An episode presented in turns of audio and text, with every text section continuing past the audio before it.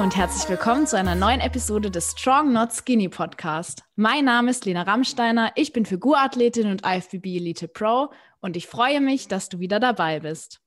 Herzlich willkommen zu einer weiteren Runde des Prep Talk mit der lieben Franziska Lohberger, mit Sophie Diem und ähm, Maja Brennecke. Ich freue mich, dass ihr alle hier seid, dass wir uns in der kleinen Runde versammelt haben. Herzlich willkommen in meinem Podcast.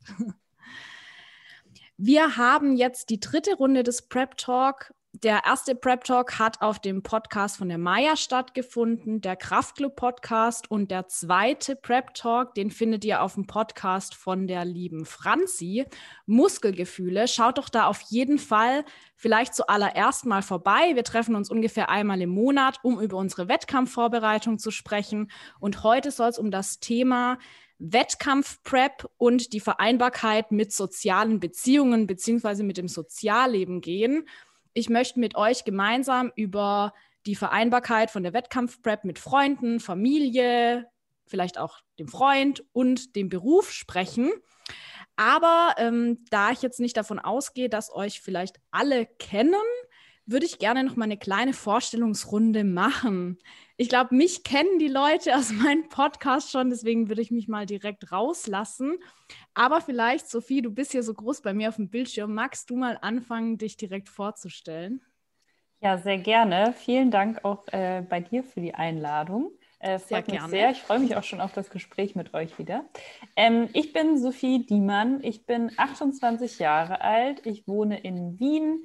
Ähm, bin Bodybuilding-Athletin, also Frauen-Bodybuilding ist meine Klasse, in der ich starten möchte. Ähm, war 2019 schon mal bei der GNBF in Deutschland auf der Bühne und habe dieses Jahr dann meine zweite Wettkampf-Prep und Wettkampfsaison. Genau.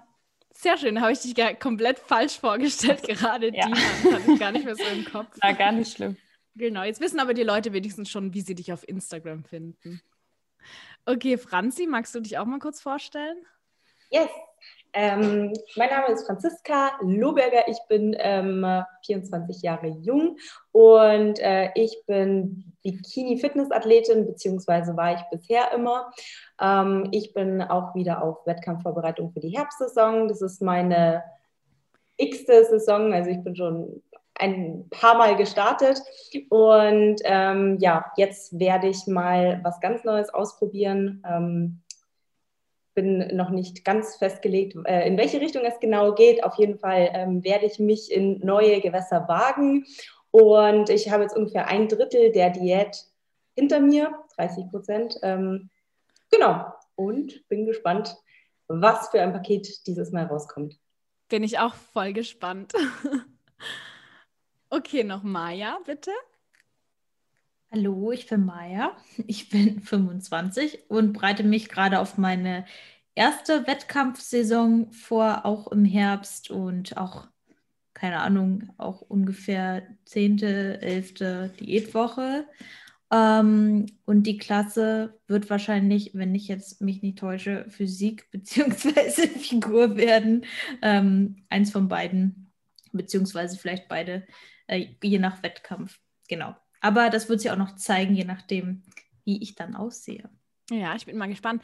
Ich glaube, ich bin am weitesten fortgeschritten von euch. Ich bin nämlich Stand morgen oder übermorgen six, six weeks out.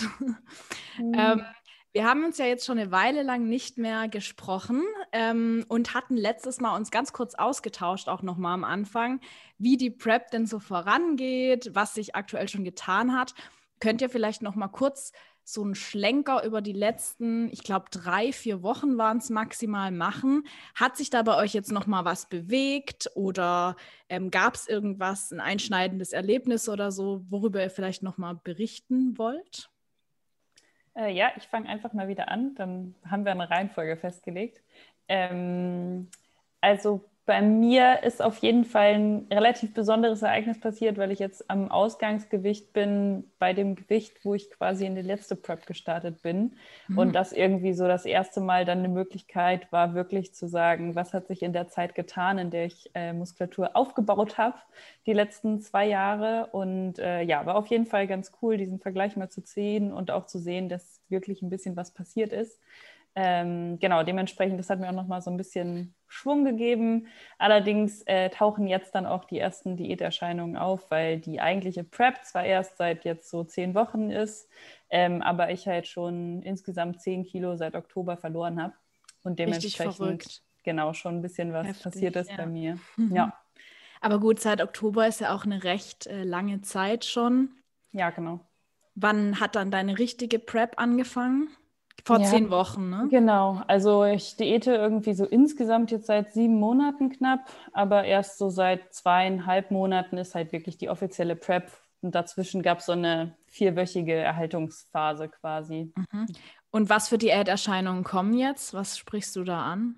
Äh, ja, also ich habe letzte Woche irgendwie, aber es hing dann mit Sicherheit auch noch mit ähm, Menstruationszyklus zusammen, äh, irgendwie das erste Mal so Hunger gehabt und dass ich müde war und irgendwie auch, dass ich echt gemerkt habe, dass ich deutlich stressanfälliger bin. Also dass mich halt Dinge, die so nicht in meiner Routine sind, doch ein bisschen mehr aus der Bahn werfen. Mhm. Ähm, genau. Das kenne ich jetzt auch schon. Wie läuft es bei den anderen so?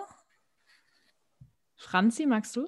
Also bei mir war, äh, die letzten Wochen waren ehrlich gesagt sehr zäh, ähm, äh, was verschiedenen Faktoren wahrscheinlich zugrunde liegt. Also es war äh, allgemein eine stressige Zeit jetzt für mich, deswegen ähm, sowas beeinflusst eine Prep natürlich auch immer, wenn der Alltag stressig ist, wenn viel zu tun ist, wenn viel um einen rum ist. Darüber sprechen wir ja heute auch noch.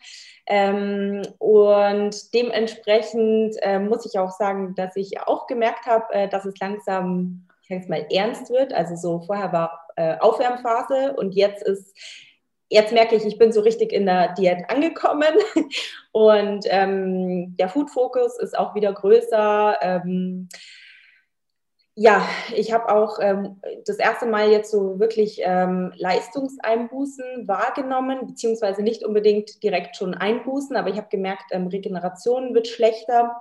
Ähm, deswegen habe ich zum Beispiel auch äh, vor zwei Tagen ähm, eine ähm, Diätpause oder beziehungsweise einen Refeed gestartet von ein paar Tagen in Zusammenhang mit oder parallel zu einer ähm, Deload-Woche, die eigentlich erst ähm, übernächste Woche stattfinden sollte. Ähm, ich hatte letztes Jahr öfter mal Probleme mit ähm, meinen äh, Adduktoren, beziehungsweise erst einer Seite, dann der anderen und irgendwie war das alles dann ziemlich kacke. Und äh, jetzt ist es wieder aufgetaucht und ähm, ja, dementsprechend haben wir dann eben entschieden, dass wir ähm, früher einen Deload einleiten und dass wir eben die Kalorien auch jetzt für die nächsten Tage nach oben schrauben. Und ich muss sagen, ähm, selbst der erste Tag, ähm, das ist jetzt heute eben ähm, der erste Tag, da merke ich schon, so einen krassen Unterschied, was es auch mental mit einem macht, mal wieder die Zügel lockerer zu lassen. Mhm. Und ähm, ja, allein schon dieses Wissen, sozusagen, okay, ich muss heute nicht trainieren oder ich muss vielleicht nur leicht trainieren ähm, und ich darf in Anführungsstrichen mehr essen. Ja, ich glaube, gerade wenn man dann auch merkt, okay, jetzt kommt noch eine Verletzung irgendwie dazu, ist es vielleicht besser, zwei Wochen früher mal sozusagen die Notbremse zu ziehen, das macht ja auch keinen großen Unterschied mehr. Und wenn du jetzt schon eine Verbesserung nach dem ersten Tag feststellst, besser geht es eigentlich nicht. Ich habe heute nur dein Porridge in der Story gesehen und war leicht neidisch auf die Schokolade. Ah. Genieße es auf jeden Fall. Es kommen wieder andere Tage. Das Porridge habe ich äh, übrigens von Sophie abgeschaut. Oh. Ja, die Story habe ich auch gesehen. Schön, richtig viel Kakaopulver und was geschmolzenes Rocher, hast du gesagt. So schmeckt es auch. Mhm. Oh, ein Traum. Mein Frühstück aktuell, ich liebe es zwar auch, aber ich ähm, bin sogar von den Haferflocken weg und von den Reisflocken weg. Ich esse jetzt süßen Reis zum Frühstück mit Whey. Auch geil. Ja, ist auch gut, aber ohne Schokolade leider. und Maya, gibt es bei dir Schokoporridge? Nee. Also gut, ein, ein Stück Schokolade habe ich mir jetzt am Tag äh, mit reingetrackt, aber auch nur, weil meine Mama mir zu Ostern und zum Geburtstag Schokolade geschenkt hat. ähm, Hattest du Geburtstag? Ja, letzte Woche. Ah, alles Gute nachträglich. Danke. Stimmt, du bist jetzt 25. Ich dachte doch, irgendwas ist anders. Ja. In deiner Vorstellung. Ja. ähm, genau, letzte Woche war ich auch zu Hause und hatte auch Diet Break und Deload und ich muss sagen, im Gegensatz zu Franzi, ähm, mir fällt Deload extrem schwer und ähm, auch der Diet Break, den fand ich mental nicht so angenehm, weil ich auch in einem anderen Umfeld war äh, und da einfach bei meinen Eltern so viel zu essen rumliegt überall und auch teilweise andere Lebensmittel, was ich dann auch relativ anstrengend für den Food-Fokus finde.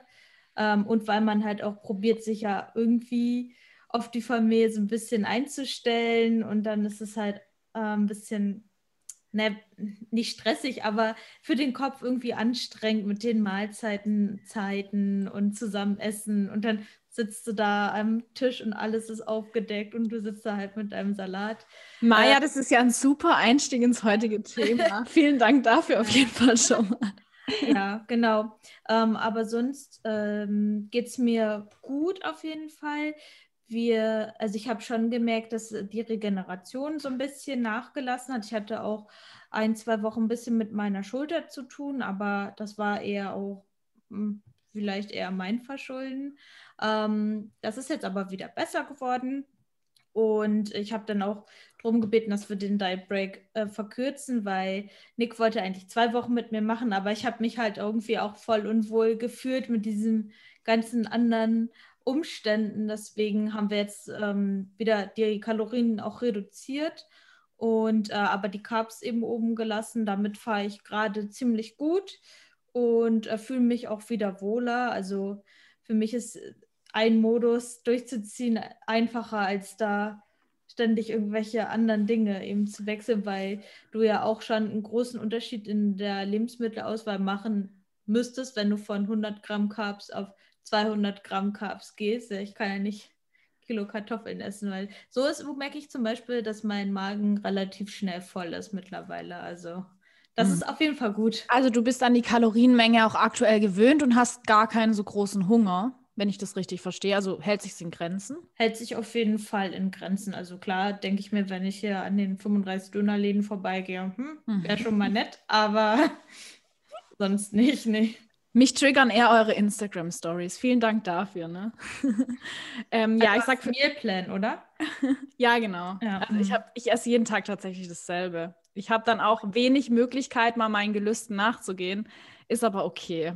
Ich ähm, schaue einfach weniger Stories oder versuche es zumindest, nicht so an mich ranzulassen.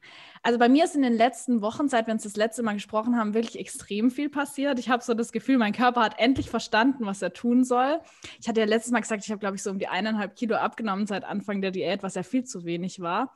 Ähm, inzwischen ähm, gab es einen richtigen Drop. Also ich wiege jetzt ähm, um die 70 Kilo, habe also schon vier Kilo verloren im Vergleich zum Anfang der Diät. Und das kommt dadurch zustande, dass wir die Kalorien doch nochmal um einiges runtergesetzt haben, plus meine Aktivität erhöht. Das sieht man auch eben, dass jede Diät einfach anders ist. Ich glaube, ich bin jetzt niedriger mit den Kalorien, wie ich bei meiner allerersten Diät am niedrigsten Punkt war.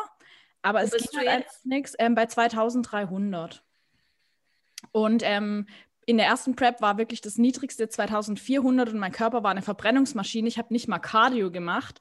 Jetzt bewege ich mich extrem viel und esse extrem wenig und ja, dass sich endlich mal was tut. Ich hatte mal eine Phase, so vor ein, zwei Wochen, wo ich auch tatsächlich dann mit ähm, Hunger schon zu kämpfen hatte. Aber das geht inzwischen glücklicherweise wieder echt kl gut klar. Ähm, was ich merke, ich hatte jetzt durch die erhöhte Aktivität auch so eine kleine Verletzung, beziehungsweise einfach eine Überlastungserscheinung an meinem Fuß. Hm, die Achillessehne, die hat sich leicht entzündet, dadurch, dass meine hintere Kette am Bein, also Wade und ähm, Beinbeuger, extrem verspannt waren. Durch das Joggen kommt mein Körper halt einfach nicht damit klar. Ich war jetzt aber beim Physio und seither ist es wirklich ähm, viel besser geworden. Ich habe jetzt mein Cardio aufs Rad verlegt und hoffe hoff einfach, dass der Besserungsprozess weiter so gut vorangeht wie bisher. Und über andere Erscheinungen, Nebenerscheinungen der PrEP, die jetzt schon kommen, glaube ich, möchte ich dann nachher noch mal kurz sprechen weil das sind auch teilweise Sachen, die sich aufs soziale Umfeld einwirken. Also ich merke halt jetzt einfach auch, dass ich sensibler werde, jedes Wort irgendwie auf die Goldwaage lege. Das ist so mein Spezialgebiet in der Diät und das wird natürlich dann schon zu der einen oder anderen Auseinandersetzung mal, wo ich dann zwei Stunden später selbst nicht mehr verstehe, warum, aber Genau. Also wie gesagt, soll es ja heute auch um die Vereinbarkeit von der Wettkampfprep mit eurem sozialen Umfeld gehen. Und ich möchte ganz bewusst auch ähm, jetzt noch mal kurz definieren, was ich unter sozialem Umfeld verstehe. Also ich möchte mit euch sowohl ähm, über eure Familien sprechen, über eure Freunde. Wir sind ja jetzt alle in einer Beziehung, deshalb ist es vielleicht ganz äh, schön. Ich hoffe, ich bin dann noch auf dem aktuellsten Stand bei euch. Alle fangen an zu genau, dass man da auch nochmal drüber sprechen kann. Ähm, und dann auch vielleicht nochmal über den Job. Ja, erstmal ganz kurz ein bisschen weiter ausgeholt, weil es mich wirklich interessieren würde, weil ich das, glaube ich, von ich doch von Sophie und von Maya habe ich es tatsächlich schon mal im Podcast gehört, aber von Franzi noch nie so richtig. Wie hat denn eigentlich euer familiäres Umfeld und eure Freunde damals reagiert, als ihr gesagt habt, ihr möchtet jetzt Bodybuilding machen und ihr möchtet auf die Bühne? Könnt ihr euch daran noch erinnern? Bei Maya war es ja auch jetzt gar nicht so lange her. Wie war das so bei euch? Soll ich mal anfangen, weil es bei mir noch nicht so lange her war? ähm, also bei mir war es eigentlich zum Anfang, als ich angefangen habe mit Krafttraining, also vom, vom CrossFit zum Gewichtheben gewechselt bin, da habe ich schon so ein bisschen Gegenwind bekommen. Und das fanden meine Eltern irgendwie nicht so, nicht so schön, weil sie das auch nicht verstehen. Äh, also, das heißt nicht verstehen, der Bezug ist halt einfach nicht so da. Und wenn man dann halt sagt als Mädchen, ich mache Gewichtheben und du kennst im, im Fernsehen die Gewichtheberin, einige, dann äh, denkst du dir so, huh, ähm, aber dann haben sie halt mitbekommen, dass ich eh mein Ding mache und äh, das halt eh durchziehe. Und als ich dann gesagt habe, ich gehe auf die Bühne, war das für die wahrscheinlich auch schon fast klar. Klar sagen sie manchmal, ähm, also ich habe jetzt auch am, äh, letzte Woche mit meiner Mama gesprochen. Sie meinte dann, sie weiß halt nicht, wo das hingehen soll oder wo denn, wann bist du dann mal zufrieden, hat sie gesagt, äh, mit dir und dem, was du tust.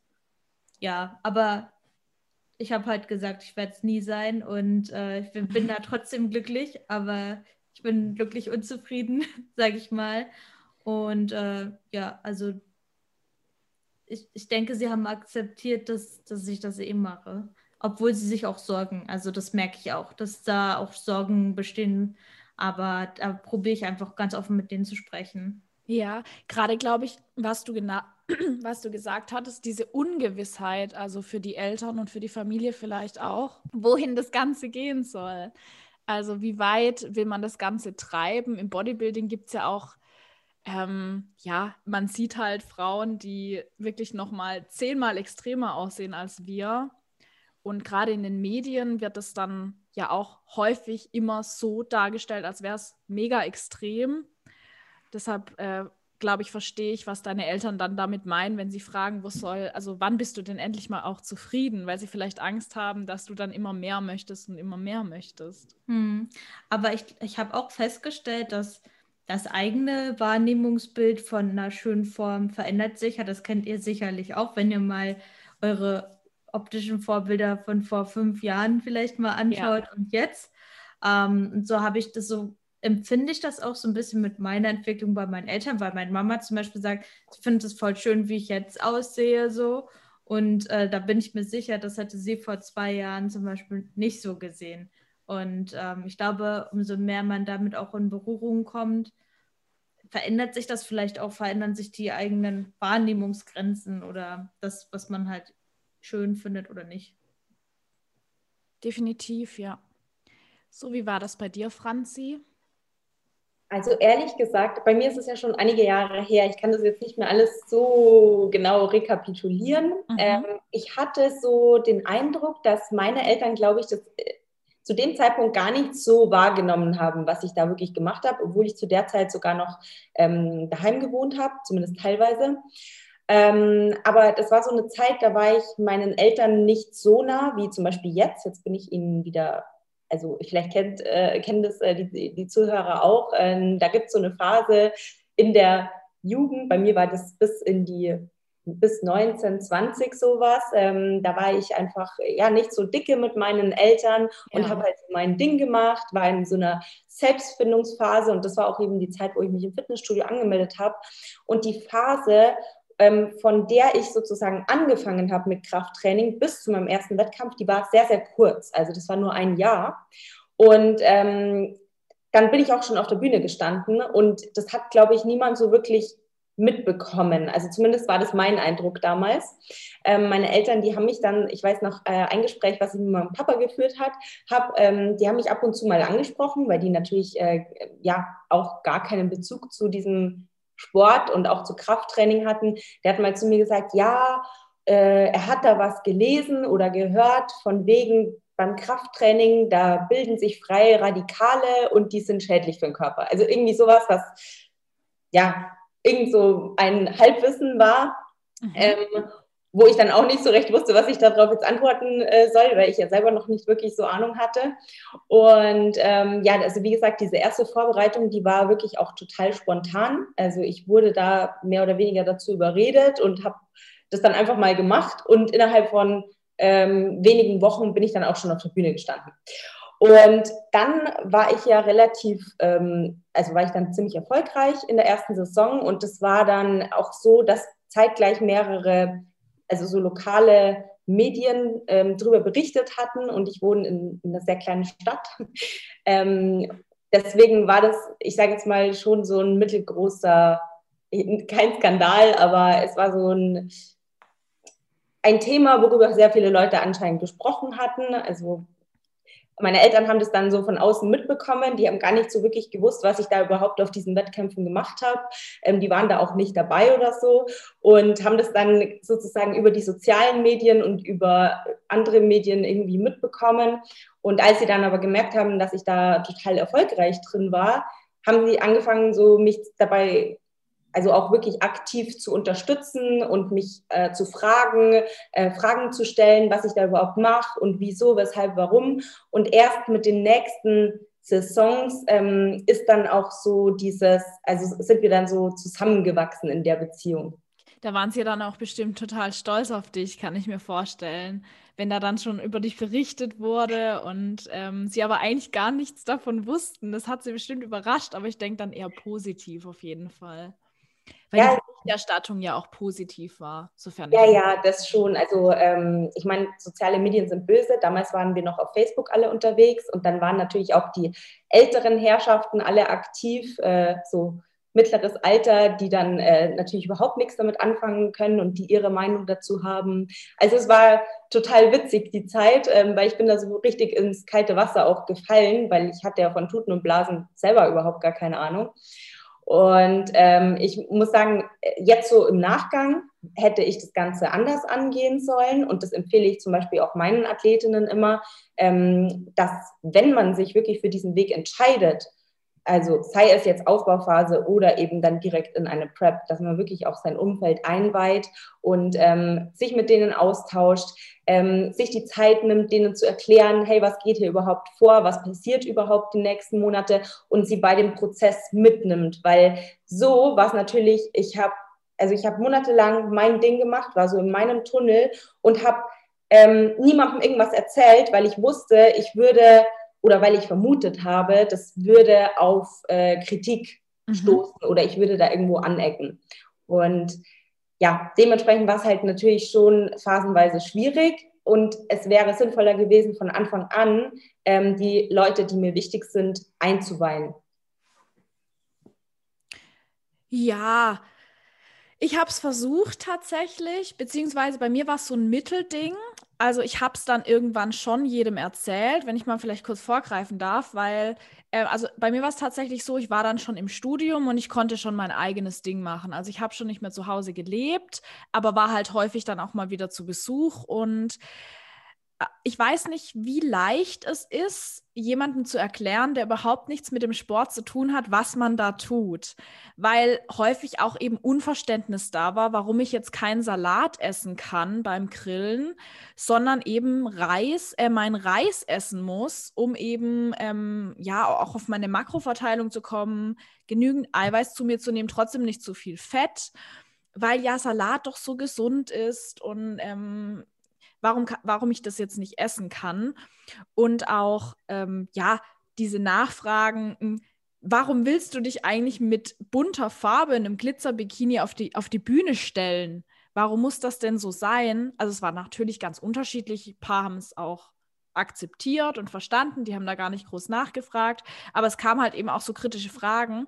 Und ich muss ehrlich sagen, vor dem ersten Wettkampf, ich konnte mir die Frage selber nicht so richtig beantworten, warum ich mich jetzt mit Farbe und Glitzerbikini auf die Bühne stellen möchte. Das war echt eine Herausforderung für mich selbst, diese Fragen zu beantworten. Und natürlich war dann auch das Verständnis recht klein, aber zumindest habe ich es geschafft, dass es dann von allen äh, akzeptiert wurde. Ich meine, die hätten auch nicht viel machen können wenn ich mir aber vorstelle, ich hätte das Ganze gemacht zu einem Alter, wo mir meine Eltern ja noch irgendwo ein Vormund sind, dann wäre es wahrscheinlich schwierig geworden. Vielleicht war das dann auch gar nicht so der falsche Weg, den du da eingeschlagen hast. Warst du schon volljährig zu dem Zeitpunkt? Äh, ja, ich war 18, da habe ich äh, okay. äh, Krafttraining angefangen. Aber wie gesagt, ich war eben unter dem Dach meiner Eltern. Also es war auch nie so jetzt, dass, also meine Eltern sind super offen und ähm, die, die hatten mir das nie ausgeredet oder so, sondern es war halt, wie gesagt, nur dieser Aspekt, dass ich halt mich selber abgeschottet habe, weil ich eben diese Befürchtung hatte, dass ich Gegenwind ja. bekomme. Aber weißt du, was ich so cool finde? Weil du, du wusstest für dich, was du willst. Und für dich hat es in dem Moment keine Rolle gespielt, was die anderen denken. Du wolltest es gar nicht wissen, sondern du wusstest, was du willst und hast dich einfach darauf festgelegt, diesen Weg zu gehen und ähm, dich auch, also gar nicht die Gefahr zu laufen, dich irgendwo beeinflussen zu lassen. Finde ich eigentlich auch, ja, ist ein Weg auch auf jeden Fall. Vor allem, wenn man dann jung ist, dann schon, schon so unbeeinflusst ähm, seinen Weg zu gehen, finde ich beeindruckend. Sophie, wie war das bei dir?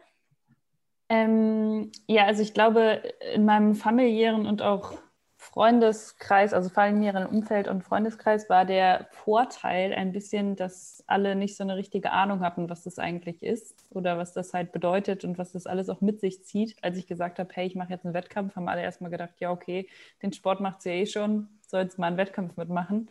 Ähm, also dementsprechend waren da alle relativ unbedarft und haben jetzt auch keine großen Fragen gestellt. Ähm, zumindest am Anfang, ähm, mhm. als dann irgendwie so ein bisschen die Diät vorangeschritten ist und äh, vor allen Dingen eher mein Freundeskreis auch mitbekommen hat, dass mir halt schlechter geht, war natürlich schon die Frage, hm, wie weit geht das denn noch und bist du dir sicher mit allem und so weiter. Ähm, aber ansonsten war es eher auch so sehr, ich mache das jetzt einfach mal und alle schauen mir dabei irgendwie so zu, wie es passiert. Ähm, und bezüglich dem, was ihr jetzt gerade gesagt habt, dass man sein Umfeld einweiht, ich glaube, das kommt total aufs Umfeld an, wie sehr sie sich überhaupt schon halt mit diesem Sport jemals beschäftigt haben oder nicht ähm, und auch inwieweit sie vielleicht auch bereit sind, da Dinge zu verstehen. Also ich glaube, es ist schon wichtig, dass man die Dinge, die dann auch das Umfeld betrifft, halt mal anspricht, halt wie zum Beispiel abends essen gehen etc., dass da nicht dann immer so spontane komische Situationen entstehen, wo man sich seltsam erklären muss dass irgendwie da so die grundlegenden Dinge geklärt sind, vor allen Dingen auch mit den Eltern, mit Zuhause essen und so weiter. Ähm, aber ich glaube auch nicht, dass man so einen Rundumschlag machen muss unbedingt. Also ich glaube, meine Eltern wissen auch jetzt noch nicht, was das alles irgendwie mit einbezieht. Und wenn ich nach Hause komme, fragt mein Papa trotzdem noch nach, keine Ahnung, ob ich jetzt nicht das eine Mal mitessen kann. Ja. Also ja. Ist aber doch auch schön, oder eigentlich? Voll okay also, vor allen Dingen. Also, also, es funktioniert für mich ja. total gut, so wie es jetzt ist. Also es ist wie mit allen anderen Lebensbereichen. Meine Eltern wissen, was ich arbeite und auch so grob, was ich mache, aber halt nicht zu 100 Prozent alles ganz genau. Und das ist auch okay so. Mhm. Äh, Finde ich voll gut, Sophie, ähm, dass du das auch nochmal so ansprichst, ne? weil letzten Endes ist es ja auch persönlichkeitsabhängig, also von deiner eigenen Persönlichkeit, wie du selber an die Sache rangehst und aber auch von deinem Umfeld. Weil wenn ich jetzt zum Beispiel überlege, mein Opa, also der, dem habe ich das schon öfter mal erklärt, was ich, was ich mache, aber ich meine, der weiß trotzdem immer noch nicht so wirklich, was das genau ist, was ich da mache. Und dementsprechend hast du absolut recht, dass man da auch differenzieren muss und, äh, und, und sich über, also sich selber überlegen muss, okay, was macht jetzt Sinn, mit wem zu teilen. Voll, ja, auf jeden Fall. Ich glaube, ein großer Faktor macht da auch aus, ähm, wie man in solche Situationen reingeht. Also wenn, wenn äh, du jetzt zum Beispiel gesagt hast, Franzi, dass du also vermutet hast, du bekommst Gegenwind, ähm, das kenne ich auch, da geht man in so eine soziale Situation auch mit einer ganz anderen Energie rein. Mit einer Abwehrhaltung, noch, ja, ne? Abwehr und du, du, weißt ja schon und du bist halt voll unsicher und sagst es ja gar nicht so wie wir, wenn wir darüber reden, dass wir da so voll drin aufgehen und darüber happy sind, sondern bist vielleicht eher so unsicher und skeptisch. Und diese Ausstrahlung hat, glaube ich, hat, also ich bin davon überzeugt, so viel auch mit dem Feedback, was man dann eben sich einholt, ähm, ähm, ja, zu tun. Aber ich meine, halt mit 19 ist halt klar so, ne? Also, äh, das ist halt, ja, ich finde es aber auch an dieser Stelle nochmal voll cool, dass du da auch so dein Ding durchgezogen hast. Also, ich bin mir ziemlich sicher, auch so wie Lena, dass ich mir mit 19 da hatte ich mir noch schon ziemlich viel angenommen von den Zweifeln wahrscheinlich. Ja. Bei mir war es tatsächlich ja so, jetzt nicht bezogen auf Wettkämpfe, aber bezogen auf Kraftsport, dass ich mich in jüngeren Jahren, ich habe ja schon mit 16 mal in Fitnessstudio angefangen zu trainieren, hatte da auch voll Spaß dran und ich habe halt einfach, also ich kann gut Muskulatur aufbauen. Ich war dann immer nur in diesen Bodypump-Kursen mit der Langhantel und habe dann aber einen extremen Oberkörper bekommen. Das Training war halt sehr oberkörperfokussiert.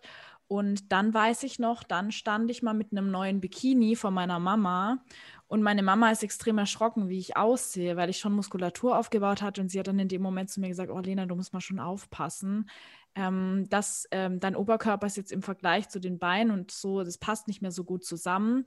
Und ich habe mich dann da auch extrem beeinflussen lassen und habe dann zu dem Zeitpunkt ähm, mit dem Bodypump auch aufgehört und habe dann wieder ja mein Bauchbeine pur mit eigenem Körpergewicht im Studio gemacht. Ähm, da war ich einfach noch nicht bereit dafür, den Weg zu gehen, der mir eigentlich Spaß gemacht hat. Beziehungsweise ich wusste ja auch überhaupt nicht, was gibt es noch für Möglichkeiten, wenn man jetzt Muskulatur aufbauen möchte als Frau. Also das ist irgendwie nicht per se schlecht ist, nur weil jetzt ähm, die Gesellschaft größtenteils sagt, ja, Muskeln sind vielleicht eher was für Männer und als Frau sollte man vielleicht eher ähm, Abstand von den Gewichten nehmen. Ja, hat's denn, also es klingt ja recht harmonisch bei euch allen, finde ich jetzt. Bei mir war es auch größtenteils wirklich harmonisch. Also eigentlich fällt mir keine Situation ein, zu der es mal richtig gekracht hätte, zumindest wegen den Wettkämpfen nicht. Ich denke, das liegt daran, dass ich dann auch schon das Krafttraining einige Zeit gemacht habe und schon eigentlich gut Muskulatur aufgebaut hatte, wo ich mich dann entschieden habe, auf die Bühne zu gehen. Gibt es bei euch irgendwie so eine Situation, an die ihr euch erinnert, dass es mal eine Auseinandersetzung gab? Vielleicht auch jetzt gar nicht mit Familie und Freunden, sondern mit dem Partner oder vielleicht im Job?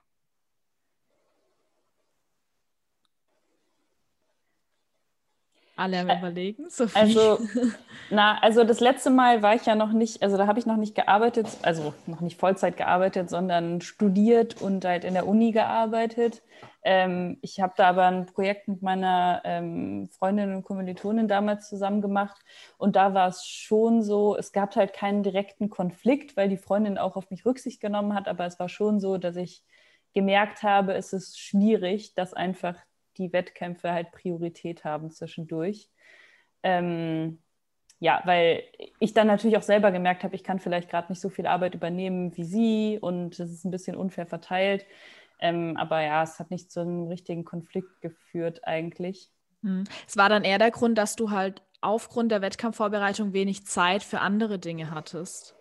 Ja, die Zeit habe ich mir sogar genommen. Also ich war schon in der Uni, aber ich habe einfach nicht so produktiv gearbeitet zum Schluss. Also das muss man einfach so sagen. Ich konnte nicht so viel Verantwortung auch übernehmen. Ich konnte nicht so viel planen.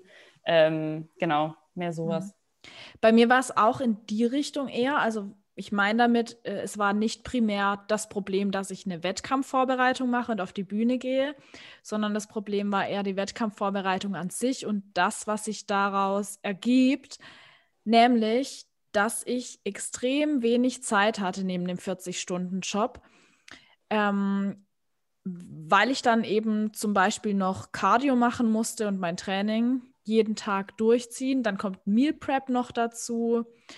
Und am Ende hatte ich für meinen Ex-Freund damals, der den Sport nicht gemacht hatte, am Tag wirklich keine Zeit mehr. Am Wochenende dann schon, weil ich dann immer relativ früh auch ins Training bin, aber man kann ja dann auch nicht mehr gemeinsam essen gehen. Man kann nicht mehr einfach so in eine Bar gehen, man kann dann halt Mineralwasser trinken, aber es fallen eben ganz viele Dinge, die dann zu zweit eben Spaß machen, auch weg. Und man hat dann extrem wenig Zeit füreinander. Also das war tatsächlich auch so ein, ein Knackpunkt oder ein Problem, wo es dann mal hieß, okay, ähm, scheinbar scheint dir ja deine Wettkampfvorbereitung wichtiger zu sein. Das ist für dich aktuell Priorität A und ich werde dann hinten angestellt. Irgendwo verstehe ich das natürlich auch. Es ist natürlich ein blödes Gefühl für jemanden, der auch sich nicht so mit diesem Sport identifizieren kann, wenn man so eine Wettkampfvorbereitung dann vor eine Beziehung stellt. Das äh, ja, war bei mir ähnlich dann. Ähm, nur eben dann in meiner Beziehung mit meinem Ex-Freund damals. Ja, also dazu kann ich vielleicht nur kurz am Rande einwerfen, also dass meine letzte Wettkampfvorbereitung ähm, auch in, einer, in einem Ende meiner letzten Beziehung geendet ist. Mhm. Ähm, also zwei Wochen vor meinem letzten Wettkampf haben wir uns damals getrennt. Aber ich glaube jetzt nicht, dass die Wettkampfvorbereitung der Grund war, sondern mehr ähm, ja, das einfach hervorgebracht hat, hervorgebracht hat, dass es einfach keine 100 Prozent waren. Ähm, ja. Also natürlich, wie du sagst, man hat natürlich irgendwie weniger Zeit und der Fokus verschiebt sich in andere, in andere Bereiche, aber ich glaube, dass das halt in der Beziehung normal ist, dass das mal passiert, dass eben mal der eine Partner und mal der andere Partner irgendwelche Projekte hat, die einfach ein bisschen mehr Aufmerksamkeit bedürfen und ähm, ja, das vielleicht auch zeigen kann, wie, wie, wie stark die Beziehung dann in dem Moment ist und wie sehr sich der Partner auch ähm, darauf für eine Zeit lang einlassen kann. Ja. ja. Und jetzt haben wir ja alle das Glück, dass unsere jetzigen Freunde oder Partner ja alle auch mehr oder weniger viel mit dem Sport und auch mit Bodybuilding sogar zu tun haben aus meiner Sicht macht es natürlich einiges einfacher. Erstens kann man mehr Zeit miteinander verbringen, weil man vielleicht auch dann gemeinsam ins Fitnessstudio geht, ähm, der Partner das nachvollziehen kann, wenn man sich auf eine bestimmte Weise ernährt und auch sowieso die ganze Vorbereitung ist schon irgendwie, ja, ist verständlicher für jemanden, der sich mit dem Sport ein bisschen auskennt. Wie ist es bei euch so? Habt ihr auch das Gefühl, dass ähm, ihr da unterstützt werdet von euren Partnern oder gab es da vielleicht auch mal äh, irgendwelche Auseinandersetzungen? Jetzt trotz dessen, dass sie sich mit dem Sport identifizieren können? Ähm, ich antworte einfach mal direkt, ähm, um auch kurz Bezug darauf zu nehmen. Das war auch bei meinem letzten Freund so. Also der war auch selbst Bodybuilder, aber ähm, oh, das war irgendwie nicht der ausschlaggebende Faktor. Okay, krass. Ähm, genau, aber ich, ich glaube, dass das schon jetzt gerade dazu auf jeden Fall beiträgt, dass das alles gut funktioniert. Ähm, wobei man auch sagen muss, mein Freund und ich sind auch beide auf Prep. Also wir schränken uns da beide gleichermaßen gerade ein. Ähm, aber ich habe auch den Eindruck, dass es dadurch halt ziemlich gut geht, auch dass wir uns halt beide mit den Nahrungsmitteln ein bisschen einschränken. Nicht der eine hier sitzt und irgendwie seine 500 Gramm Carbs isst ähm, und irgendwie die ganze Zeit Bock hat, essen zu gehen, sondern wir da beide ganz gut in den Routinen drin sind. Also dementsprechend glaube ich schon, dass das gut ist, dass wir uns da gegenseitig auch unterstützen können. Ja. Ja, richtig gut. Franzi, wie sieht es bei dir aus? Mit Murat klappt auch ganz gut, oder? Ich meine, er kennt sich ja auch im Bodybuilding mega gut aus. Der wird da gar nichts dagegen haben, oder? Nee, also in der Hinsicht haben wir uns tatsächlich, glaube ich, äh, noch nie in die Haare gekriegt oder da waren auch noch nie irgendwie Probleme. Wir haben uns ja auch so kennengelernt. Also ja. äh, er hat mich auf einem Wett oder wir haben uns auf einem Wettkampf sogar kennengelernt und ähm, ja, mal macht er Vorbereitung, mal mache ich Vorbereitung. Ähm, es wechselt sich ab. Ich finde es eigentlich in der Regel besser oder ich finde es besser, ähm, wenn nur eine, einer von beiden ähm, Vorbereitungen macht, weil der oder die andere dann sozusagen einen kühlen Kopf hat und äh, entspannt ist und ähm, den jeweils anderen einfach besser unterstützen kann. So funktioniert es bei uns zumindest sehr, sehr gut. Ähm, es kann natürlich auch so wie bei ähm, Sophie sein, dass äh, beide auf Vorbereitung sind und es trotzdem funktioniert. Ähm, ja, wie gesagt, ich habe eben bessere Erfahrungen gemacht, wenn ähm, nur immer eine Partei ähm, die Vorbereitung macht. Ähm, vor allem, äh, weil wir beide uns auch sehr stark unterscheiden oder ja, äh, ähm, sehr unterschiedliche Vorgehensweisen haben, ähm, was halt so eine Vorbereitung betrifft. Also äh, hauptsächlich eben Training, Ernährung, Alltag etc. Ähm, Murat ist auch wirklich jemand, ähm, er macht sein ganzes Leben lang schon Wettkämpfe und also seitdem er keine Ahnung 16 war oder so und ähm, er ist fast jedes Jahr immer gestartet und er ist das ganze Jahr über immer sehr gut in Form. Ja. Und zum Wettkampf hin macht er nur immer ein paar Wochen Vorbereitung, acht, zwölf Wochen oder so. Und dann stellt er sich halt auf die Bühne. Es ist relativ easy going, sage ich jetzt mal. Und bei mir ist es schon ein größerer Act, ähm, auch wenn ich tatsächlich häufiger ähm, in der Zeit, in der wir jetzt zusammen sind, gestartet bin als er. Ja, das, also ich glaube dir das, dass es auf jeden Fall ähm, super funktioniert bei euch, weil er ja auch einfach selbst regelmäßig in der genau selben Situation ist. Und ähm, wenn ihr euch dann gegenseitig unterstützt, besser geht es ja eigentlich nicht. Toll. Und, und Maya, bei dir, dein Freund macht ja kein Bodybuilding, wenn ich es richtig in Erinnerung habe, oder? Nee, aber äh, Dome ist letztes Jahr auch auf die Bühne gegangen, einfach ähm, um so, die ah. Erfahrungen zu machen. Ähm, aus Coaching-Aspekten eher, äh, weil er ähm, seinen, seinen Athleten, also er betreut äh, Wettkampf-Crossfit-Athleten, aber da macht es ja auch an der einen oder anderen Stelle Sinn äh, zu Diäten und er wollte das halt in der Extremform einmal erfahren haben, um da auch aus dem ja, Erfahrungswissen eben zu sprechen und gucken, wie das auf einen wirkt, weil er selber ähm, nie Diäten musste oder nie Struggle hatte mit seiner Form. Aber im CrossFit macht es ja auch Sinn, ähm, in der Wettkampfvorbereitung auch ein bisschen leichter nachher an der einen oder anderen Stelle, je nachdem, was für ein Athlet es ist, zu werden. Deswegen hat er das gemacht. Und ich habe das quasi mit begleitet, was ich ähm, auch gut fand, weil er als Mensch sich fa fast bis fünf Wochen vor seinem Wettkampf und seine Diät war ziemlich lange, ähm, gesagt hat, ich lasse mich davon nicht runterziehen. Und er hat so gekämpft, also so probiert dagegen anzugehen und eben nicht diese Diäterscheinung so richtig kommen zu lassen. Natürlich hat es ihn nachher auch gehittet, aber sehr lange eben nicht. Und ich fand es halt voll beeindruckend und konnte, kann da auch viel mitnehmen äh, für meine Vorbereitung. Und er ist halt sehr rücksichtsvoll, aber ich glaube, das ist auch ein, ein großer Punkt der Kommunikation. Ähm, ich persönlich habe zum Beispiel in meiner, das denke ich halt immer wieder in meiner Beziehung vorher einfach nicht richtig kommuniziert, beziehungsweise dämlich kommuniziert. Und ähm, wir ja, wir reden da einfach ganz ehrlich drüber, wenn mal irgendwas ist. Und das ist einfach, ja, das ist, glaube ich, das, was wirklich einen Unterschied dann auch in der Beziehung macht, egal ob der Freund jetzt auch Bodybuilding macht oder nicht. Aber wenn man halt wirklich ehrlich zueinander ist ähm, und der eine auch sich bewusst ist, dass man sich dann auch mal zurücknimmt. Dome nimmt sich halt gerade auch bewusst ein bisschen zurück, was sein Essen angeht. Also er steht jetzt nicht neben mir mit der Waage, wenn ich mir gerade was zu essen mache und pfuscht da irgendwie dazwischen, sondern lässt mich halt machen.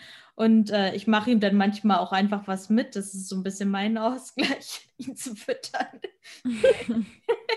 ihm das geile Essen zu machen. Ich, äh, ich habe das auch so. ich bringe dann immer Süßigkeiten mit und sage, du ja. musst probieren und du musst mir sagen, ja. wie es schmeckt. Und ich will aber dran riechen. Ja. ja. Richtig dumm. Ein bisschen behindert, aber ich finde es eigentlich ganz angenehm.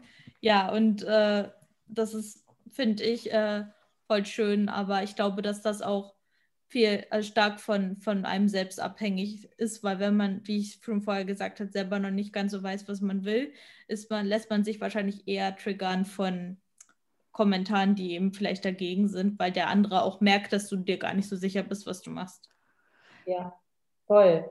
Das ist ja genau das, was ich vorhin auch gesagt habe, ne, mit meiner Familie. Ne? Ja. Sobald da jemand gefragt hat, zum Beispiel, ja, ähm, warum wiegst du jetzt hier den Salat ab oder warum ähm, darf da jetzt kein Öl rein oder sonst irgendwas. Ich wusste ja selber nicht mal, warum das jetzt so ist. oder beziehungsweise ich wusste es schon irgendwie, aber ich hatte noch nicht so das Know-how, um das auch wirklich so auch ähm, zu vermitteln. Weil es gibt ja immer, du kannst ja etwas selber wissen, aber trotzdem nicht vermitteln können. Ähm, und ich glaube, das war auch tatsächlich so das Problem. Und genau so ist es ja in einer Beziehung im Prinzip auch. Ähm, und deswegen, also Maja, voll gut, dass du es gesagt hast. Also Kommunikation, allgemein jetzt ähm, alle Personen in deinem näheren Umfeld betreffend, ist halt immer der Schlüssel. Und äh, die, die Voraussetzung dafür ist, dass du dir in dem, was du tust, auch selber erstmal sicher bist und darüber bewusst bist, was du überhaupt machst. Mhm. Absolut, ja. ja. Und ich glaube auch, dass man dann einfach dazu steht, wenn es sich vielleicht nicht zu 100 Prozent begründen lässt. Mein Beispiel vorhin, warum ich keinen Salat esse. Natürlich könnte ich Salat essen und könnte mir alles einzeln eintracken. Dann würde das mit Sicherheit auch irgendwie passen und dann könnte ich mit Sicherheit auch mal ein Eis essen in der Diät. Aber für mich ist es einfach persönlich einfacher, wenn ich meinen Ernährungsplan einhalte, wenn ich nicht tracken muss, wenn ich einfach weiß, was ich essen will. Und wenn ich dann, glaube ich, ganz ehrlich mich hinstelle und sage, gut, äh, schau mal, das würde jetzt gehen, aber dann müsste ich das und das und das tun. Und das ist mir einfach in der Diät viel zu aufwendig und ich will einfach meinen Kopf frei bekommen, um nicht so viel an Essen denken zu müssen, dann würden das die Leute vielleicht auch äh, besser verstehen, mhm. wie wenn ich einfach sage, nee, ich muss jetzt halt jeden Tag meinen Mahlzeitenplan einhalten oder so, weil das stimmt ja faktisch nicht. Das ist ja nicht so. Es würde ja auch anders funktionieren. Ja, man nimmt das aber auch anders auf, wenn man genau weiß, was man will. Also ich war ja immer schon ambitioniert, was das Training anging. Also das war schon, schon immer ein großer Faktor. Aber zum Anfang, wo das dann auch so in mein Umfeld mitbekommen habe, war das dann natürlich, war ich ja voll der Aus. Also anders halt einfach. Und so fühlst du dich dann auch. Ähm, aber wenn ich jetzt zum Beispiel zu Hause bin und mein Essen mache und meine Mama, die fragt halt trotzdem immer nach, willst du das essen? Äh, hier habe ich nur das und das ran gemacht, kannst du doch auch essen, oder? Und in, vor drei, vier Jahren hätte mich das halt auch voll aufgeregt, weil ich gedacht hatte, lass, lass mich doch einfach machen. Und jetzt sage ich halt einfach, nee, Mama, pass auf, ich mache das so und so und so. Und wenn sie nächste Mahlzeit nochmal nachfragt, dann ist es auch voll okay, so, ne? Aber sie weiß dann auch, okay, Maya macht ihr Ding. Ich frage vielleicht nach aus Höflichkeit, aber es ist jetzt auch nicht so, dass es ein Angriff ist und ich nehme es auch nicht als Angriff auf. Ja, genauso ist es, glaube ich. Also ich weiß nicht, wie es bei euch ist, aber bei mir ist die Kritik am Anfang eigentlich häufig meiner Meinung nach ganz unbegründet gewesen. Und zwar hat die nicht darauf basiert, was ich tue, sondern was wäre, wenn was ist, wenn du irgendwann mal aussiehst wie ein Mann? Oder was ist, wenn du im Alter Probleme bekommst mit deinen Gelenken, Gelenken, weil du immer so viel Gewicht bewegst? Was ist, wenn du irgendwann keine Kinder mehr bekommen kannst? Was wäre, wenn? Mhm. Und ich habe da immer extrem empfindlich darauf reagiert, weil für mich waren diese Sorgen einfach Vorwürfe in dem Moment und extrem unbegründet. Aber irgendwann habe ich dann angefangen, meinen Eltern und auch meinem Umfeld, das diese Kritik ausgeübt hat, zu erklären, jetzt guck doch mal. Ich bin so, wie ich bin, erfolgreich in dem, was ich tue. Warum sollte ich mich jetzt um 180 Grad drehen und in den nächsten fünf Jahren ähm, mich in eine ganz komplett andere Richtung entwickeln, äh, wenn ich doch so erfolgreich bin. Es gibt ja eine Klasse, in die, die Figurklasse, in die passe ich jetzt. Und schau mal, die Besten der Besten in der Figurklasse, die auf der Olympia stehen, die sehen so und so aus. Dann zeige ich das und sage, okay, das ist vielleicht das, wo ich irgendwann hin möchte, aber das war es dann auch. Und die Bodybuilderin XY, die in ähm, sorry, dass ich so sagen muss, in Assi-TV-Sendungen äh, YZ gezeigt wird, das ist nicht das, wo ich mal hin möchte. Und die, die dort gezeigt wird, die ist auch in keinster Weise im Bodybuilding erfolgreich, weil die ist ähm, vielleicht wird die als Bodybuilderin dargestellt, aber faktisch ist die einfach, ja, einfach nur eine Person, die in den Medien hochgezogen wird. Klar, es gibt dann auch noch andere Klassen im Bodybuilding, aber dass ich versuche, einfach auch so Fakten darzulegen und vielleicht gibt es ein gewisses Risiko, dass ich irgendwann durch die Diäterei irgendwann ähm, Probleme habe, was meinen Hormonhaushalt angeht, dass ich vielleicht Schwierigkeiten habe, Kinder zu bekommen aber dass ich eben alles in meiner Möglichkeit Stehende dafür tue, dass es nicht so sein wird und dass ich schon auf meine Gesundheit achte und da auch mir, ja, mir bewusst ist, was es für Gefahren birgt und so weiter. Ähm, das bringt auf jeden Fall um einiges mehr, wie dann immer direkt mit einer Abwehrhaltung reinzugehen und das Ganze immer als Vorwurf zu sehen und äh, ich, weil ich es beides schon gemacht habe und das Zweite ist auf, äh, das Erstere ist auf jeden Fall der bessere Weg. Ich glaube auch voll, dass man ähm, einfach lernt, mit Fragen umzugehen. Also am Anfang ist es einfach schwer, weil man auch nicht so richtig weiß, wie viel muss ich jetzt erklären und wie viel nicht. Und man lernt irgendwie von jedem Gespräch, wie man da gut mit Menschen umgehen kann und dann auch einfach den, das Gegenüber einzuschätzen, wie viel Informationen gibt man jetzt und wie viel auch eigentlich ja persönliche Informationen über, man, über sich selbst muss man jetzt gerade preisgeben. Muss ich dem Menschen sagen, ob ich mal Kinder kriegen will oder nicht? Oder ist, ja. hat ihn das eigentlich auch gar nichts anzugehen? Mhm. Also ähm, genau, ich glaube, man, man wächst da auch ein bisschen rein. Hm, und vielleicht auch mal die Perspektiven eben zu ändern. Also das ist halt das, was mir auch geholfen hat, dass ich dann auch gesagt, ja, ich verstehe das ähm, weil das ist ja für, für dein, also mal, für die Familie, die das gar nicht kennt, ja so fern.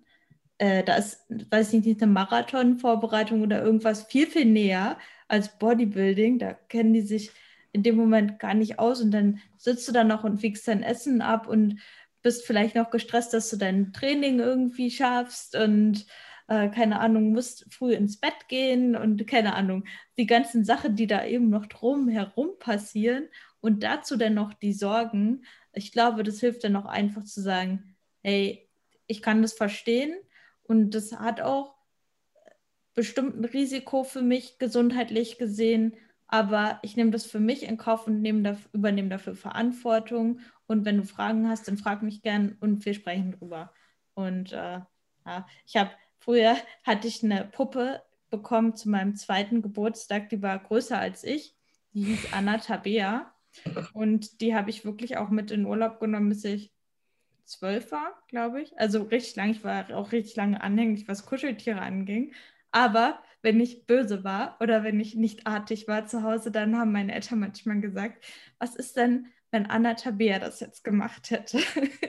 und habe ich letztens gesagt, ich würde es verstehen, wenn Anna Tabea jetzt auch ihr Essen abwiegen würde, dass man auch einfach mal so ein bisschen Witz da reinbringt und sagt, ja. okay, probier auch mal die Perspektive zu wechseln. Nicht. Weil ich lache nur, weil ich dich auf jeden Fall niemals diese Geschichte vergessen lassen werde und das auf jeden Fall jetzt ständig sagen werde. Anna Tabea, die gibt es noch. Was würde Anna Tabea tun?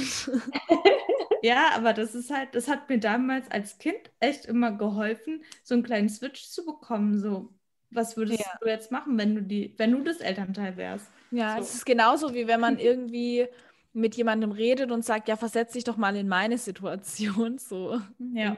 Ich mal einfach mal in jemand anderen reinzuversetzen oder zu versuchen, das aus seiner Perspektive zu sehen guter Weg irgendwie. Und auch voll die guten Tipps, finde ich schon, mh, mm, wie man denn damit umgeht mit Kritik.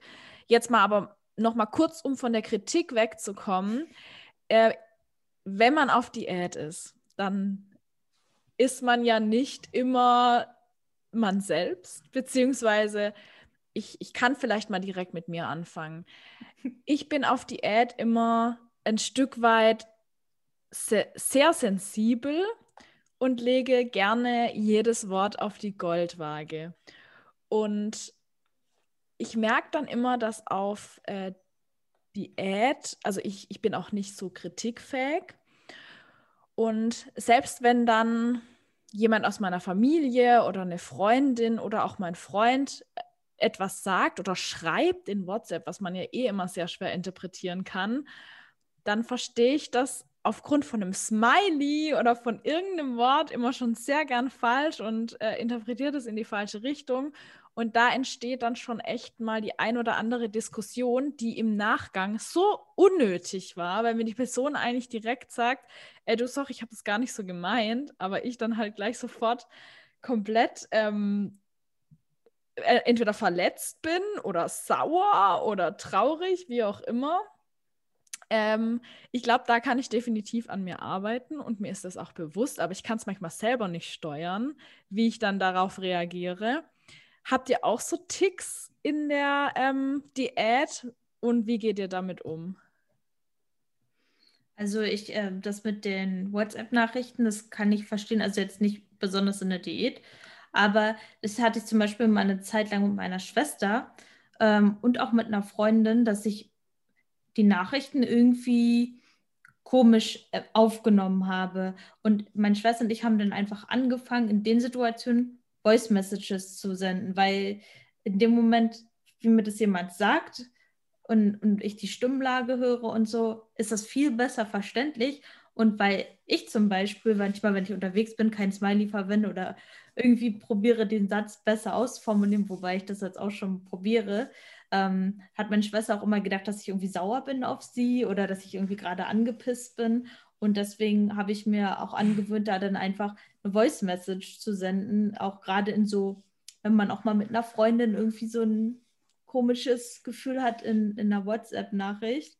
Ähm, genau, einfach sagen, okay, irgendwie habe ich gerade das Gefühl, dass es komisch ist, deswegen erzähle ich dir das jetzt einfach mal so, bla bla bla bla, Punkt. Und dann ist es meistens, sind diese Missverständnisse dann raus. Ja. Oder dass man sich vielleicht einfach direkt mal besser anruft, wie ja oder so einfach genau zu schreiben, ne? Ja. Ja, eigentlich ein guter Tipp. Wobei es auch sein kann, dass es Wörter sind, die gesagt werden, dass ich die dann auf die Goldwaage lege.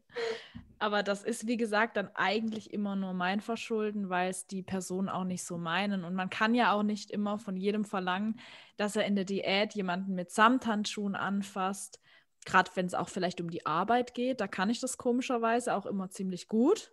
So auch Kritik und so. Aber sobald mir die Person nahe steht und mir extrem viel bedeutet, da fällt mir das Ganze manchmal echt schwer. Also ähm, ich kann es auf jeden Fall bestätigen mit äh, der Goldwaage. Allerdings, ähm, also meine letzte Vorbereitung, die war 2019. Und seitdem ist ja auch schon wieder Zeit vergangen. Und ich habe so den Eindruck, dass das nicht nur jetzt mit der Diät zusammenhängt, sondern allgemein habe ich mich ja mit den Jahren persönlich weiterentwickelt. Ähm, und vielleicht auch Probleme, die bei mir selber bestanden haben, mittlerweile sehr gut ähm, aufgearbeitet. Und dementsprechend würde ich jetzt mal behaupten, dass selbst in der Diät, wo man sozusagen konstant unter Stress steht, ähm, mentaler Stress und äh, körperlicher natürlich auch, ähm, dass ich besser damit umgehe. Also äh, nicht, dass ich jetzt sagen will, ähm, dass man das gar nie irgendwie auf die Diät schieben kann oder darf, ähm, sondern es spielen halt auch immer viele Komponenten mit rein und oftmals ist es einfach nicht nur jetzt ähm, diese, diese Tatsache, dass du jetzt momentan eine Diät machst, sondern auch andere Lebensumstände und dein Mindset insgesamt, ähm, die halt dabei eine Rolle spielen. Ich finde aber schon, du hast abso absolut recht. Also ich denke mir auch jetzt gerade, es ist jetzt meine dritte Diät. Die zweite war aber nicht zu vergleichen mit der, weil die zweite einfach eine konstante Diät war und die war auch dadurch, dass ich recht gut in Form war, auch bevor ich dann wieder ähm, kurz vor den Wettkämpfen stand, eigentlich easy. Die war länger, die war nicht so anstrengend. Und ähm, ich sehe es aber trotzdem so, dass ich eigentlich primär an mir arbeiten sollte und an dem, wie ich mit meiner Laune zu dem Zeitpunkt umgehe. Vielleicht einmal doch einmal mehr runterzuschlucken, beziehungsweise das mit sich selbst zu klären, bevor man dann sofort nach vorne prescht und dem anderen einen Vorwurf macht, wenn man zwei Stunden doch später doch eh weiß oder vielleicht sogar in dem Moment unterbewusst weiß, okay, ich reagiere hier vielleicht gerade nicht richtig. Und äh, das sehe ich dann schon richtig, wenn du sagst, du hast eigentlich in erster Linie versucht, die Probleme bei dir selber zu suchen und das mit dir selbst auszumachen, beziehungsweise den Grund auch bei dir zu finden, weil das ist schon der richtige Weg und das äh, daran werde ich auch definitiv jetzt in dieser Prep noch arbeiten, weil es wird bestimmt nicht die letzte sein. Weißt du, was mir dazu gerade noch einfällt? Also ich wollte übrigens damit gar nicht sagen, dass du jetzt irgendwie ähm, Probleme mit dir selber hättest oder so. Das war auf mich bezogen. ähm, aber was mir dazu einfällt, ähm, so eine Diät, die ist ja wie ein Brennglas. Und wenn du irgendwelche Probleme hast in deinem Leben, dann werden die durch eine Diät mhm. wie unter einem Brennglas vergrößert.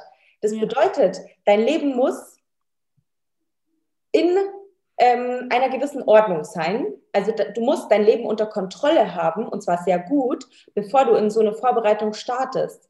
Zum Beispiel, ich habe das schon erlebt mit, äh, ich habe das schon gesehen bei anderen Athletinnen, ne? wenn die ähm, schon in der Diät starten und zum Beispiel mit ihrem Job extrem unzufrieden sind oder Probleme in ihrer Beziehung haben oder mit ihrer Psyche, dann wird so eine Diät diese Probleme verstärken. Und ähm, wie gesagt, also das war eben so dieser, dieser Hintergrundgedanke, weshalb ich das gesagt habe, mit ähm, du musst erstmal so bei dir selber anfangen, wie du halt auch ähm, mit der ganzen Situation umgehst und mit welchem Mindset du in diese Diät reinstartest. Ja, definitiv. Es ist ein bisschen entweder Brennglas, ich habe jetzt bei deiner Beschreibung irgendwie, man sagt ja, dass ähm, äh, bestimmte Drogen können, wenn man gut drauf ist, auch diesen Effekt verstärken und dann, dann wird man glücklich und ne. Aber wenn man eine depressive Stimmung hat und zum Beispiel auch Alkohol trinkt, dann wird man ja noch depressiver und wird noch trauriger. Also dass eine Diät praktisch das Innere auch ein Stück weit dann mehr nach außen bringt, dass da so wie so Löcher entstehen und das Ganze dann nach außen, also stärker nach außen kommt. Und auch mit Sicherheit so eine mh, hm, Diät ist bestimmt auch eine Probe aufs Exempel für eine Beziehung. Aber wie Sophie vorhin gesagt hat, es ist, glaube ich, in wenigen Fällen dann die Diät selbst, die diese Beziehung zerstört, sondern die Diät bringt nur zum Vorschein, was vielleicht davor schon kaputt war.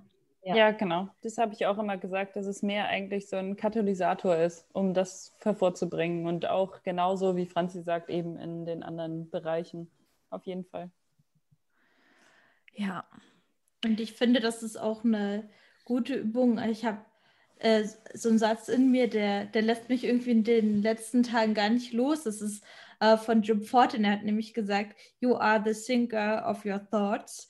Und ähm, dass du das alles selbst machst. Also die, du, jemand sagt dir was und du bewertest das und es ruft Emotionen vor und du machst eine Reaktion, anstatt da erstmal Abstand zu nehmen und zu gucken, okay, ähm, der hat das jetzt gesagt, das sind meine Gedanken.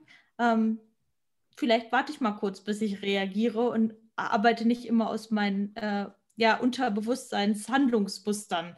So, und wenn dann auch dazu kommt, dass man eben sich bewusst macht, dass eine Diät einfach durch die reduzierte Energiezufuhr auch eigentlich eine Form von Lupeneffekt oder Brennglaseffekt hat, kann man so eigentlich auch diese ganze Diät voll als Lernsituation nehmen, um zu sagen, okay, ähm, ja, ich beobachte mich einfach mal ein bisschen besser selbst. Und, äh, und ich glaube auch, dass das so viel macht, wie die Gesamteinstellung zu sich selbst oder ja, wie man sich eben im Gesamt entschieden hat zu fühlen. Und äh, das ist, glaube ich, auch ein großer Faktor, wenn man sagt, okay, mich wird diese Diät extrem beeinträchtigt, es wird super hart. Oder du sagst dir, ähm, ich ziehe das durch, das wird bestimmt ein bisschen hart, aber ähm, nicht so sehr, wie es sein müsste, sondern ich probiere das leicht zu nehmen und mit Leichtigkeit da durchzugehen und mich daran zu erfreuen, dass mein Körper das machen darf oder dass ich, dass ich, dass mein Körper fähig ist, diese Diät einfach zu machen und ich sehe die positiven Dinge und versuche, die negativen Dinge an mir vorbeiziehen zu lassen. Ich finde, das ist ein richtig, richtig guter Gedanke und ich glaube, den werde ich anwenden.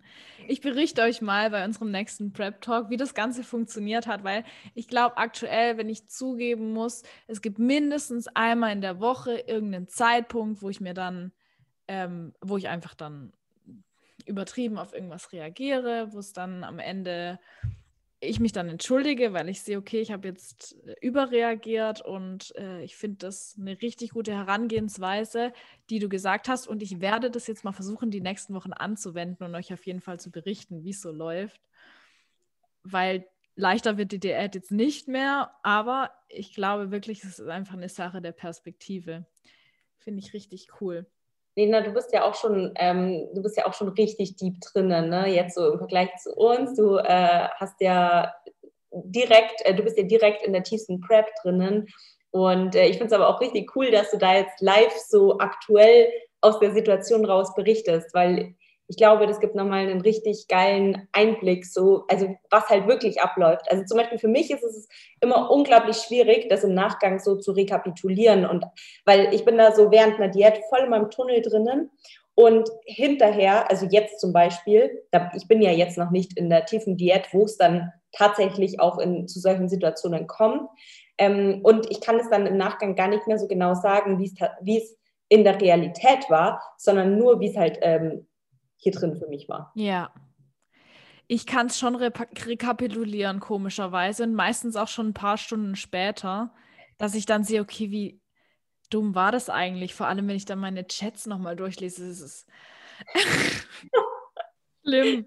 Aber es passiert trotzdem immer wieder. Jedes Mal sage ich mir das und es passiert immer wieder. Und ich glaube, das, was ihr gesagt habt, mit nach, ähm, ja, mal auch nach außen gucken und ähm, bevor man reagiert, erstmal nachdenken, bevor man dann so eine Kurzschlussreaktion hat, ist, glaube ich, genau der richtige Weg. Und ich, ich hoffe, ich kann das umsetzen. Das würde mir, glaube ich, mir und meinem Umfeld die Diät um einiges einfacher machen.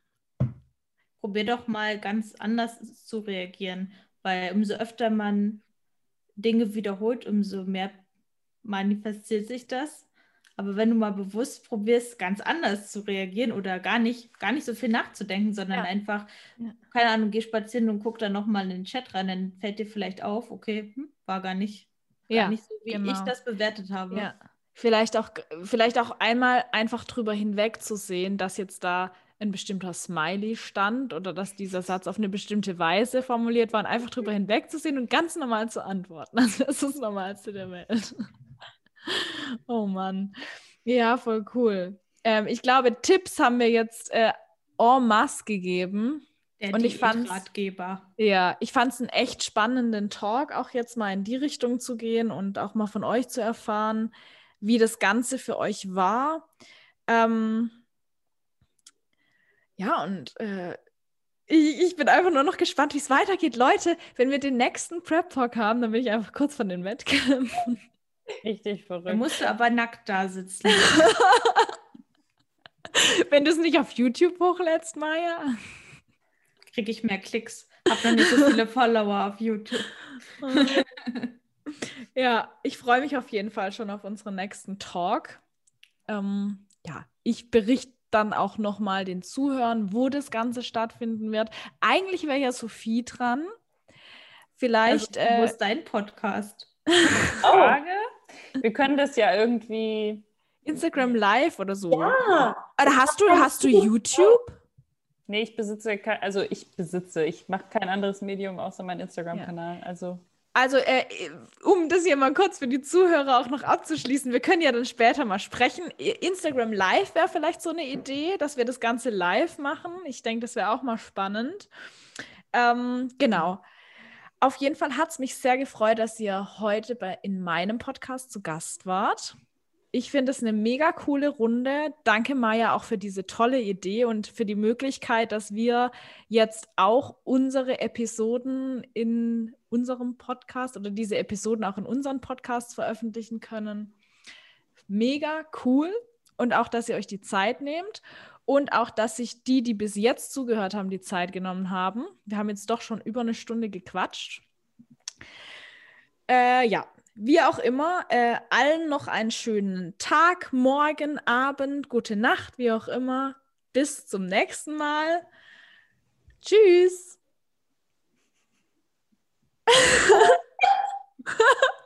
Wollt ihr euch auch noch verabschieden? Sagt mal Tschüss. Oh, tschüss.